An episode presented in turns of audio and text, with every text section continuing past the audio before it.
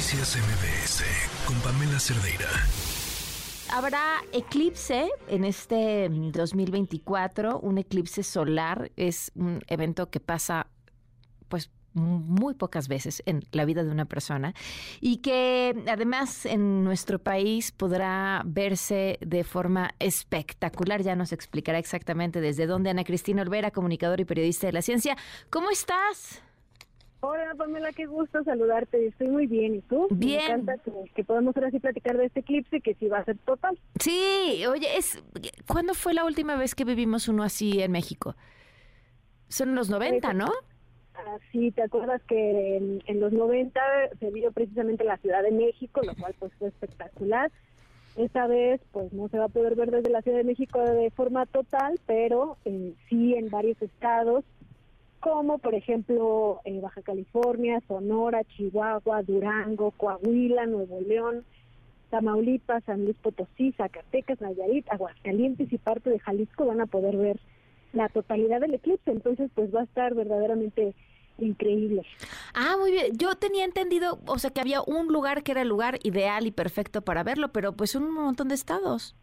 Sí, no, la verdad es que hay muchos lugares, bastantes lugares en donde se va a poder apreciar la totalidad del eclipse, que es precisamente pues cuando la luna cubre completamente al sol. Ya platicábamos en octubre que ese no fue total, era anular porque eh, la luna se encontraba en eh, la etapa en donde está más lejana de la Tierra y esto significa que pues su sombra, digamos, lo, que cubre del Sol, pues no es todo. Entonces, eh, por eso fue anular, pero esta vez iba a ser total, entonces vamos a poder ver el famosísimo anillo de fuego en todos esos estados y pues entre las ciudades donde se va a poder ver, pues va a ser por ejemplo Mazatlán, eh, en Sinaloa o Torreón, en Coahuila también, eh, muy cerca de esta ciudad también se va a poder ver de manera total y así en cada uno de estos estados va a haber lugares específicos, no todo el estado obviamente, sino algunas ciudades donde se va a poder apreciar eh, la totalidad del eclipse.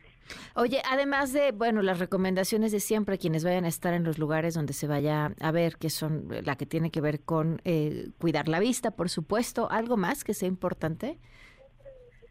Bueno, como siempre, pues es, es importantísimo no ver al sol directamente, eh, cuando es un eclipse total, durante el momento, los minutos breves en los que se aprecia la totalidad, se puede de alguna manera eh, apreciar eh, sin protección, pero lo recomendable es mejor no hacerlo porque puede ser muy peligroso, porque en el momento en el que la luna deja de cubrir el sol, pues ya nos daña los ojos, ¿no? Entonces, no utilizar ni lentes de sol, ni discos CDs, ni eh, radiografías, nada de esto, solamente lentes certificados. Y bueno, también se habla del filtro de, soldador a partir del 14, pero es muy difícil que realmente nosotros podamos saber si nos están vendiendo un filtro correcto. Entonces, yo solo les recomendaría que lo vean a través de lentes certificados que los consiguen en una institución eh, confiable, digamos, no no que los vendan en la esquina porque pues obviamente se va a prestar para que haya mucha piratería, pero este sí lo pueden ver con métodos indirectos, ¿no? Que, que hay muchos y se va a poder apreciar en todo el país de manera parcial. Y siempre es un espectáculo, es un espectáculo muy lindo. ¿En dónde podemos consultar exactamente en qué zonas se va a ver? Eh, bueno, eh, en este eh, existe un comité nacional de eclipses que lo componen varias instituciones de nuestro país, como es la UNAM, el Instituto Politécnico Nacional, el, em, el INAOE, varias instituciones educativas y científicas del país que han conformado el Comité Nacional de Eclipses. Entonces, ahí pueden encontrar toda la información acerca de los eclipses, dónde se va a poder eh, apreciar qué hora para que estén pendientes, pues dónde se van a ver las diferentes fases dependiendo de su ciudad. Eh, también va a haber muchísimos eventos ¿no? en todo el país para poder eh, reunirnos y, celebrar este gran pues este gran momento astronómico que, que, siempre es un gran pretexto para, para apreciar la ciencia. ¿no? ¿Algún otro fenómeno interesante que vaya a ocurrir durante el 2024? Eh, em, pues sí tenemos varios fenómenos, por ejemplo, bueno, a mí ya sabes que me gustan mucho las misiones espaciales.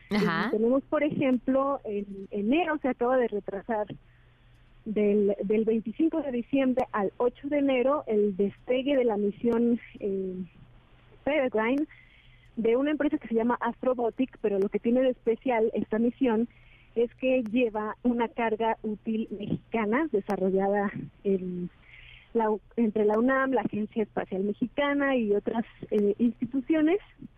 Y esta misión pues está destinada a la Luna. Entonces el 8 de enero tenemos estamos esperando el despegue de esta misión después de varios años de, de, de preparación y es muy emocionante porque como sabes, pues ninguna misión privada hasta el momento ha logrado aterrizar de manera controlada en la Luna. Son solamente cuatro países los que lo han logrado. Recientemente India logró eh, este importante hito. Y bueno, esta misión lleva varias, varios experimentos de varias instituciones, pero entre ellos va la misión Colmena, que es la, la misión mexicana, y pues nos convertiríamos en el primer país de América Latina en tener una misión en la Luna. Del 8 de enero dijiste. El 8 de enero. Sí. Ah, no, pues habrá que estar súper al pendiente. Pues te agradezco como siempre eh, la oportunidad de platicar, Ana Cristina, y, ya estaremos hablando, bueno, en enero, por supuesto, y cerca al eclipse también. Te mando un fuertísimo abrazo. Claro que sí, querida Pamela, un abrazo muy fuerte y a todos tus radioescuchas. Gracias, buenas tardes. Noticias MBS con Pamela Cerdeira.